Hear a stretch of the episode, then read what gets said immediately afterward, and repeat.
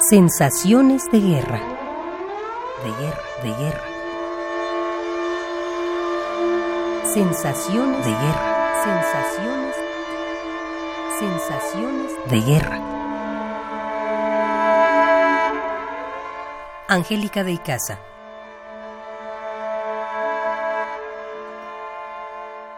Bueno, me parece que no es solamente un conflicto con Irak, sino es un conflicto con todo el mundo y yo diría con toda la humanidad.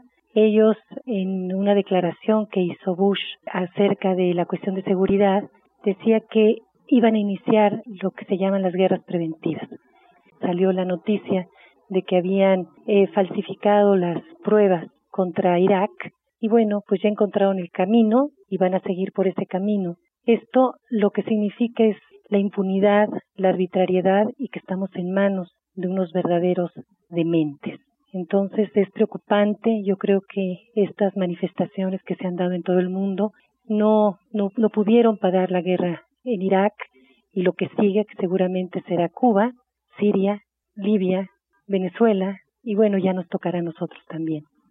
Eh, la ventaja que tiene Cuba es que hay cubanos en Miami que tienen familia todavía en, en Cuba y entonces difícilmente van a permitir una invasión como la que se hizo en, en Irak. Pero de cualquier forma, estamos en peligro porque no tienen la menor ética y lo que quieren es sencillamente dominar el mundo. Quieren dominar los recursos de los países, la mente de los países y está en nosotros, en todos nosotros, el que podamos evitar que esto termine de esta manera. Lo que me preocupa también es que este es el principio, este es el inicio. No se termina la guerra de Irak, empieza realmente la guerra de un gobierno contra el mundo.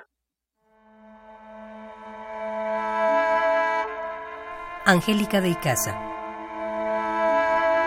Sensaciones de guerra.